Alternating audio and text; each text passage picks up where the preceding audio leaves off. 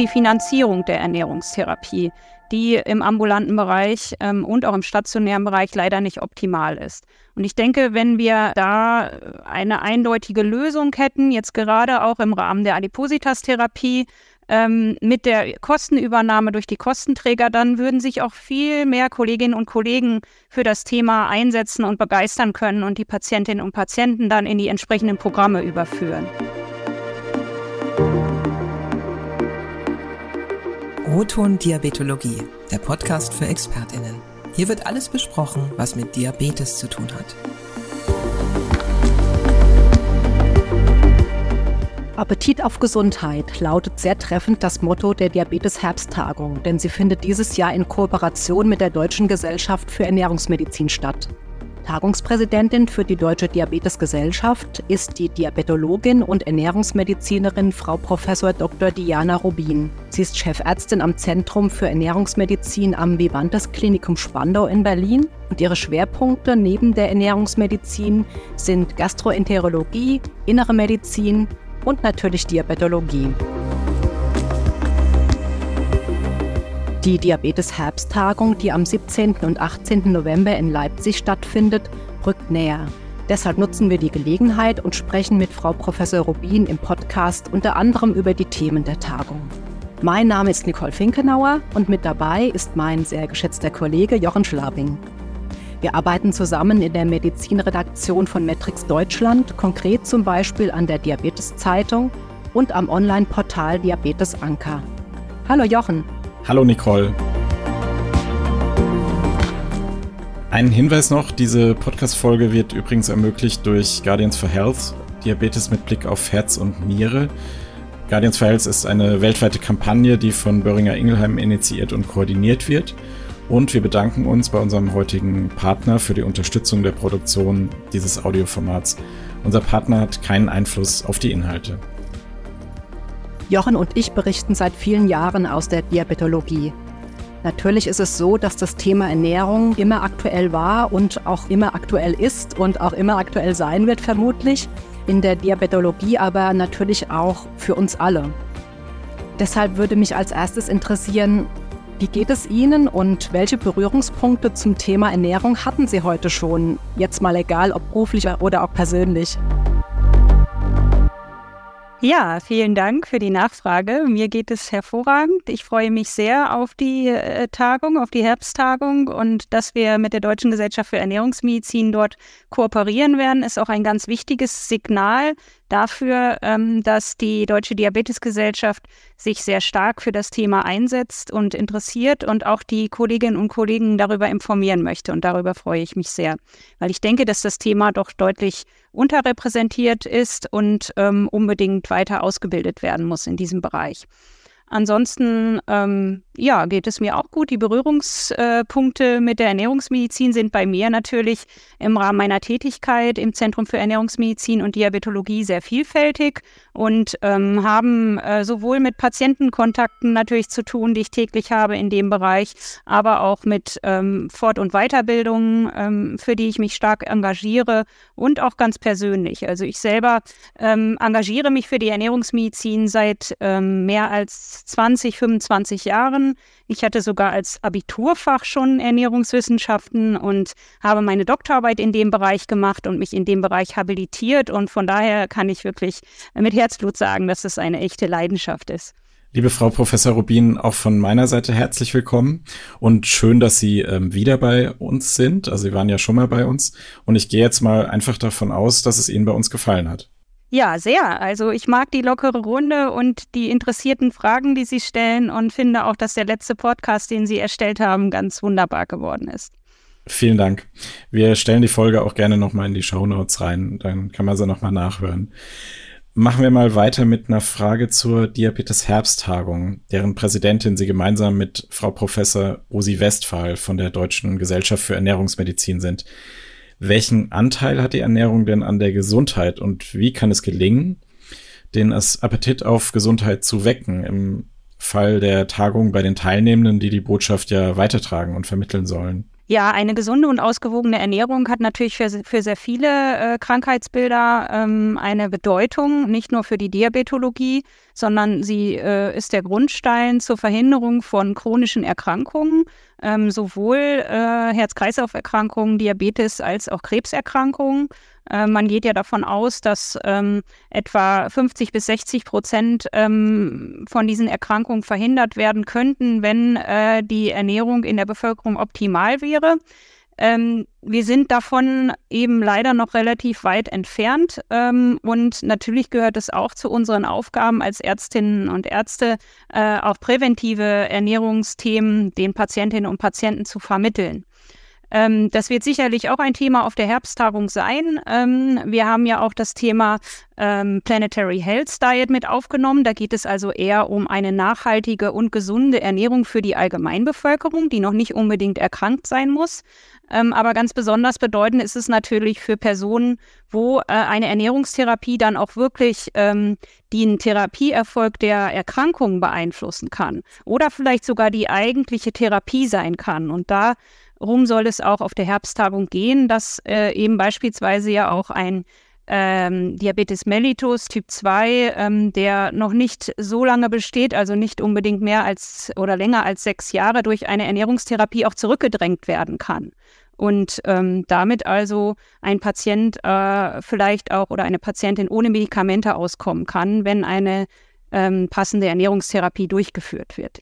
Das ist in der Regel der Fall, vor allem bei Personen, ähm, die stark übergewichtig sind und es schaffen, mithilfe ähm, der multimodalen Therapie, wozu die Ernährung also gehört, Ernährung, Bewegung und Verhalten, das Gewicht ähm, so entscheidend zu reduzieren, dass eben eine Diabetesremission erreicht werden kann. Da, darf ich da mal nachfragen? Also Sie haben ja gesagt, dass das Thema ist auch noch nicht so, so gut beleuchtet äh, häufiger.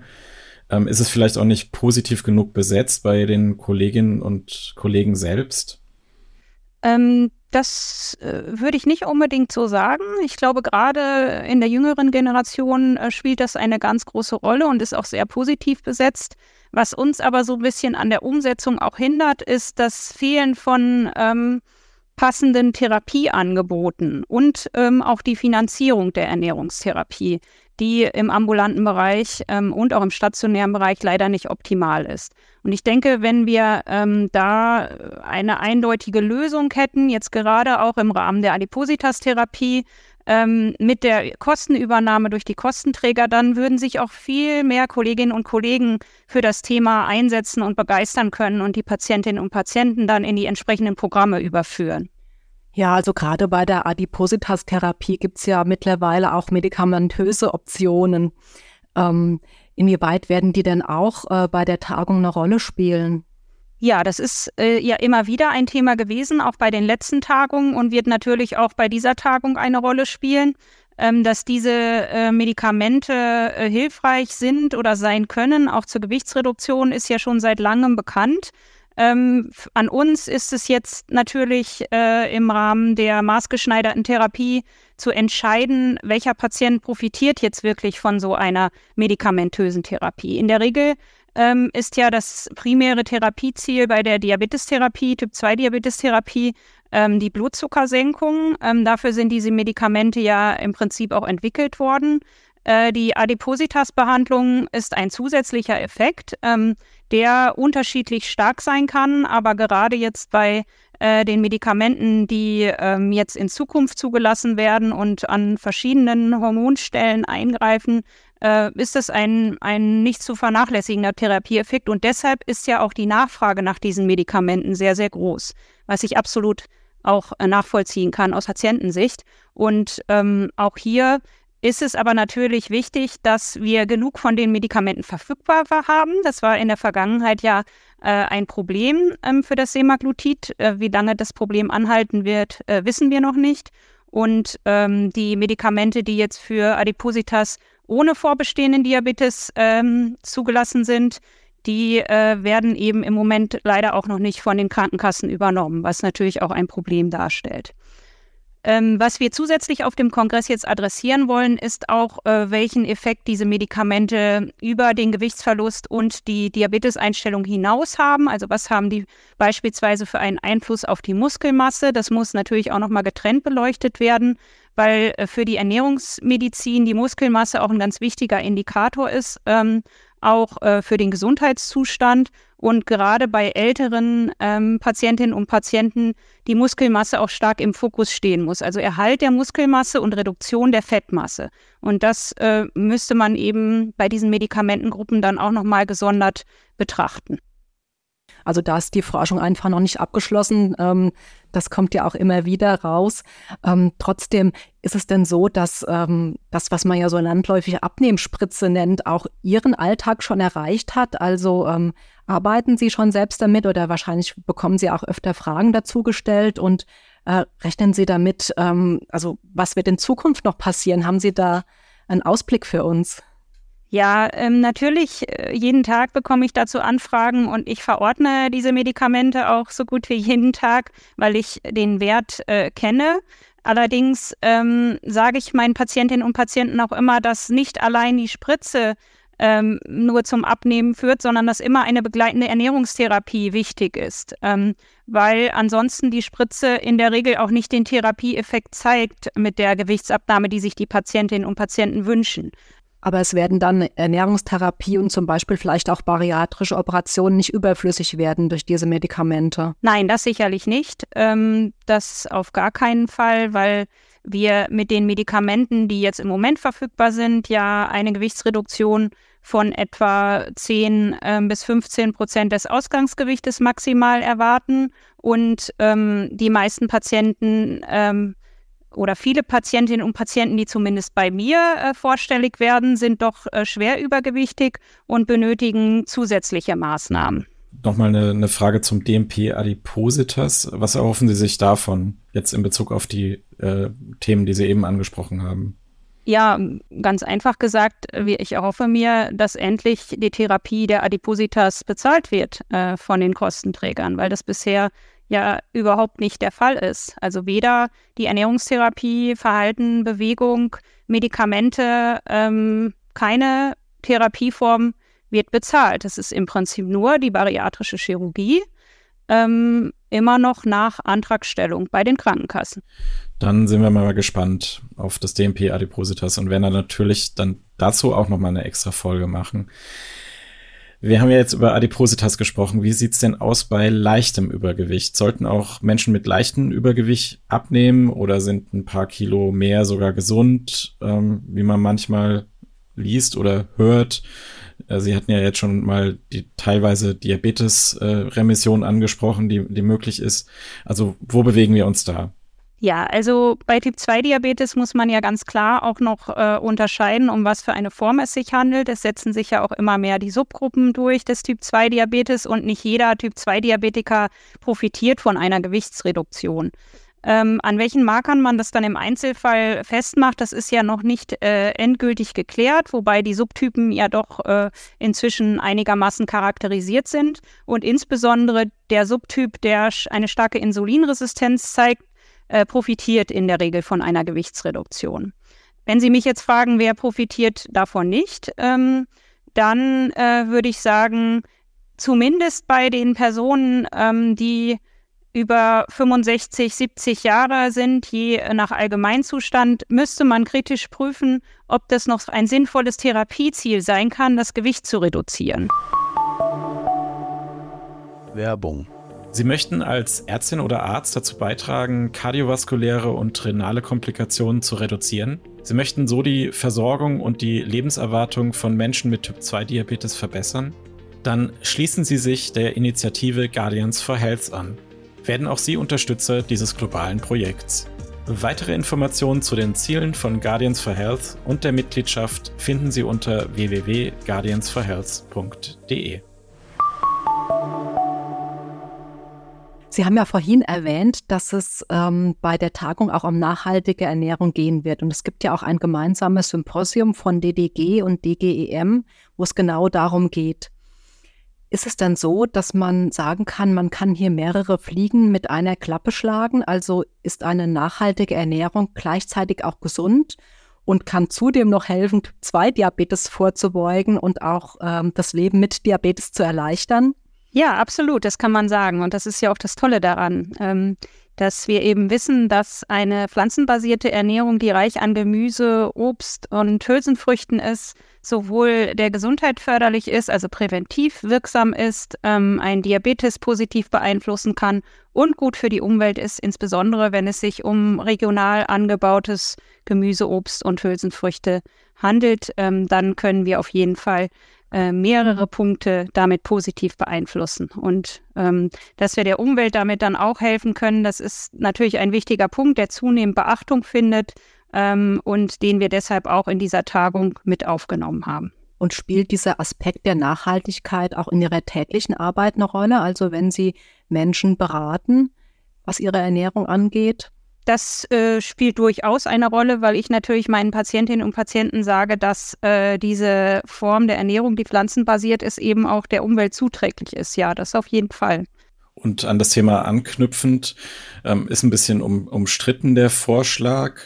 Sollten Menschen vielleicht auch ein bisschen zu ihrem Glück gezwungen werden, also zum Beispiel mit einem vegetarischen Tag in der Kantine? Was halten Sie davon? Ich finde das ähm, eine sehr gute Idee. Ich weiß, dass der nicht unbedingt konsensfähig ist und umstritten. Ähm, es gab ja auch schon mal eine Partei, die sich daran so ein bisschen die Finger verbrannt hat vor vielen Jahren. Ähm, ich finde es trotzdem eine, eine sehr gute Idee, weil man, denke ich, auch gerade den Personen, die traditionell ähm, Fleischkonsum gewohnt sind, vielleicht täglich äh, auch damit zeigen kann, dass eine pflanzenbasierte Ernährung ohne tierische Produkte auch sehr schmackhaft sein kann, wenn das dann eben entsprechend in den Kantinen umgesetzt wird. Und da können wir aus einem ganz großen Fundus schöpfen. Und ich denke, da müssen viele Personen auch einfach diese Art der Ernährung äh, kennen und schätzen lernen. Ich habe selbst jetzt auch ausprobiert, wenn ich das mal sagen darf. Also jetzt im Urlaub äh, waren wir zu acht und in einem Ferienhaus in Frankreich und wir haben jetzt nur vegetarische Kochbücher mal mitgenommen und äh, hat trotzdem allen geschmeckt. ja, das glaube ich gerne. Vor allem in den mediterranen Ländern hat man da ja auch wirklich eine ganz reichhaltige Auswahl von tollen ähm, Gemüse und Obst, was man vielleicht auch teilweise eben in der Qualität zu Hause gar nicht hat. Das stimmt. Also die ausgereiften Tomaten waren wirklich der Hammer. Ja, das glaube ich gerne. Gute Idee mit den vegetarischen Kochbü Kochbüchern, das in den Urlaub mitzunehmen. Ja, also das ist jetzt ein Thema, das mich sehr interessieren würde, mit auch, welche Kochbücher ihr da mit dabei hattet, aber ich komme trotzdem nochmal zur Tagung zurück. Ähm, was sind denn so Ihre ganz persönlichen Kongress-Highlights? Worauf freuen Sie sich besonders? Haben Sie sich da schon was ausgesucht aus dem großen Programm? Ja, also das sind sicherlich zwei wichtige Punkte. Zum einen ähm, interessieren mich äh, die äh, Kongressthemen, die mit der Behandlung des Diabetes im Krankenhaus zu tun haben. Jetzt also mal etwas weg von der Ernährungsmedizin. Die spielt dort natürlich auch eine Rolle, aber ähm, das ist auch ein Thema, ähm, das Leitlinien vielleicht zu wenig adressieren. Wie geht man mit einem entgleisten Diabetes in einer Krankenhaussituation um, wenn die Patienten künstlich ernährt werden müssen auf der Intensivstation? Ich denke, da äh, können wir auf jeden Fall auch noch voneinander lernen und da vom Kongress auch profitieren. Und ähm, das andere ist sicherlich eben die klassische, die klassischen Themen, die sich halt um die Ernährungsmedizin drehen. Also wie äh, kann man gesund Gewicht reduzieren und den Gewichtserhalt dann auch stabilisieren. Ähm, all die Sitzungen, die damit zu tun haben, ähm, die werde ich auf jeden Fall besuchen und zum Teil ja auch begleiten. Und Gibt es auch eine Veranstaltung, die Sie ähm, Teilnehmenden besonders empfehlen würden, die zum Beispiel ihre Kenntnisse in der Ernährungstherapie ein bisschen erweitern möchten, also die da vielleicht noch gar nicht so sehr viel darüber wissen? Gibt es da sowas wie eine Basisveranstaltung, die einem alles in Kürze vorstellt? Ja, es gibt natürlich verschiedene Workshops und dann aber auch natürlich wissenschaftliche und praxisorientierte Sitzungen, wie das ja immer bei den DDG-Tagungen der Fall ist. Und ähm, ich will da jetzt gar nicht eine Sitzung so ganz prominent herausgreifen. Ähm, das unterscheidet sich, glaube ich, auch von den Interessenschwerpunkten der niedergelassenen Diabetologinnen und Diabetologen und den äh, in der Klinik tätigen. Ähm, aber wir werden auf jeden Fall auch Sitzungen haben, ähm, die sich eher mit Themen beschäftigen, die ähm, niedergelassene äh, Ärztinnen und Ärzte ansprechen im Bereich Ernährungsmedizin, wo man vielleicht auch erfahren kann oder erfahren wird, sicherlich, wie man Ernährungstherapie in einer diabetologischen Praxis umsetzen kann, ähm, wie das äh, vielleicht auch äh, abbrechenbar ist am Ende. Da wird es äh, Sitzungen dazu geben. Adipositas-Therapie wird ein großer Schwerpunkt. Das kann ich nur empfehlen, dass sich jeder ähm, und jede damit auseinandersetzt, was da jetzt momentan möglich ist und was vielleicht noch kommen wird. Einfach weil ich denke, dass das ein ganz wichtiges Thema ist bei, bei, bei sehr vielen ähm, Diabetespatienten. Ansonsten haben wir aber natürlich auch den Typ 1 Diabetes im Fokus. Ähm, äh, auch wenn da jetzt äh, primär die Ernährungstherapie äh, begleitend äh, natürlich immer notwendig ist ähm, und im Rahmen der Schulungen ja auch geschult wird und abgedeckt wird. Ähm, aber da gibt es jetzt seitens der Ernährungsmedizin vielleicht nicht so viele Neuigkeiten. Aber was die Digitalisierung angeht und die Techniken, die sich ja massiv weiterentwickelt haben, ähm, da werden wir natürlich auch drauf eingehen. Und ähm, das betrifft dann natürlich sowohl den Typ 1 als auch den Typ 2 Diabetes. Frau Professor Rubin, was würden Sie sich denn wünschen, was die Teilnehmenden an der Herbsttagung mit nach Hause nehmen an, äh, an Erkenntnissen oder vielleicht auch an Dingen, die sie umsetzen können in ihrer Praxis oder auch in der Klinik, wenn es um Ernährungstherapie geht? Ja, wichtig ist mir, dass mitgenommen wird, dass Ernährungstherapie ein wichtiger Therapiebestandteil sein sollte, sowohl in der ambulanten als auch in der stationären Diabetestherapie. Und dass die Kolleginnen und Kollegen so einen richtigen Appetit auch darauf bekommen, das selber in ihrer Praxis umzusetzen. Und dann auch gelernt haben, wie man eben Ernährungstherapie begleitend umsetzt. Wir wissen ja auch, dass die Patientinnen und Patienten das Thema ganz stark nachfragen ähm, und äh, bei den Fortbildungen, die von den Beratungsberufen nachgefragt werden und ähm, auch organisiert werden beim DDG-Kongress, sind die Ernährungsteams stehen immer ganz weit oben, weil das eben extrem patientenrelevant ist. Und die gehören ja auch meistens bei den Kongressen zu den bestbesuchtesten Veranstaltungen, die ernährungsbezogenen äh, Veranstaltungen. Und deshalb wünsche ich mir, dass es äh, sich so ein bisschen auch abhebt von einer theoretischen Basis vielleicht, die die Leitlinien abbilden und die Praxisempfehlungen und äh, in die Praxis mitgenommen werden kann. Dass man eben genau ein Handwerkszeug mitbekommt, ähm, wie man Diabetologie und Ernährungsmedizin in seiner eigenen Praxis verknüpfen kann. Das ist eigentlich mein Hauptwunsch. Das wäre natürlich sehr schön. Und äh, Frau Professor Rubin, äh, Sie können uns auch gerne im Nachgang nochmal äh, drei, vier, fünf Tipps zukommen lassen. Die würden wir dann in die Show Notes stellen für bestimmte Symposien. Und wir berichten natürlich auch im Nachgang in der Diabetes-Zeitung nach dem Kongress. Die Kongresstage sind jetzt oft sehr lang und äh, ja, bestimmt besonders lang für Sie als, als Tagungspräsidentin. Äh, wie sieht denn für Sie eine gute Ernährung an so einem langen, hektischen Tag aus? Ja, ein gutes Frühstück ist immer die wichtigste Basis, würde ich sagen. Ähm, da gibt es doch auch so ein Sprichwort, dass man frühstücken soll wie ein Kaiser. Das kann ich auf jeden Fall äh, dann unterstützen. Am, am, besten natürlich mit gesunden, ähm, komplexen Kohlenhydraten. Ich esse gerne Haferflocken zum Frühstück ähm, mit äh, Milch oder Joghurt, noch besser. Äh, fermentierte Milchprodukte sind auch besonders gesundheitsförderlich. Also das ist, stellt für mich erstmal eine gute Basis dar. Die Kongrestage selbst ähm, halte ich nach wie vor für sehr schwierig. Da habe ich leider auch noch keine Patentlösung, weil die Produkte Produkte, die dann an den, in den Kongress-Messehallen äh, dann angeboten werden, meistens eben nicht unbedingt besonders gesundheitsförderlich sind. Ähm, aber vielleicht entwickeln wir da ja noch ein Konzept, wie wir das jetzt auch verbessern können, damit eben die Kolleginnen und Kollegen nicht verzweifelt ähm, auf der Suche sind äh, nach Lebensmitteln jenseits von Gummibärchen und Brezeln, die da häufig angeboten werden, sondern dass wir da eben auch wirklich ein gutes Angebot vor Ort haben. Das ist sicherlich wichtig. Ansonsten viel Kaffee wird ja getrunken bei den Kongressen. Das ist jetzt aus meiner Sicht allerdings nicht so schlimm, weil die äh, epidemiologischen Studien ja überwiegend gezeigt haben, dass Kaffeekonsum ähm, gesundheitsförderlich sein kann. Danke, liebe Frau Professor Rubin, ähm, für das freundliche Gespräch und den interessanten Einblick in die Ernährungsmedizin, die Diabetologie und natürlich die Themen der Diabetes-Herbsttagung im November. Sehr gerne. Das war O-Ton Diabetologie, der Podcast für Diabetes-Expertinnen und Experten. Liebe Zuhörende, wenn Ihnen und euch diese Folge gefallen hat, dann abonniert uns gerne bei Spotify, iTunes oder den weiteren gängigen Podcast-Portalen. Wir freuen uns über Likes, Bewertungen und Kommentare. Alle wichtigen Infos zu dieser Folge und unsere Kontaktdaten stehen wie immer in den Show Notes. Unser Dank geht an unsere Kolleginnen Anna Romales, Christian Duder und Nils Greff aus dem Digitalteam und Gregor Hess aus der Redaktion. Bis zum nächsten Mal sagen Jochen Schlabing und Nicole Finkenauer. Das war O-Ton Diabetologie, der Podcast für Diabetesexpertinnen. Dieser Podcast richtet sich an Diabetesteams sowie Medizinstudierende und Interessierte.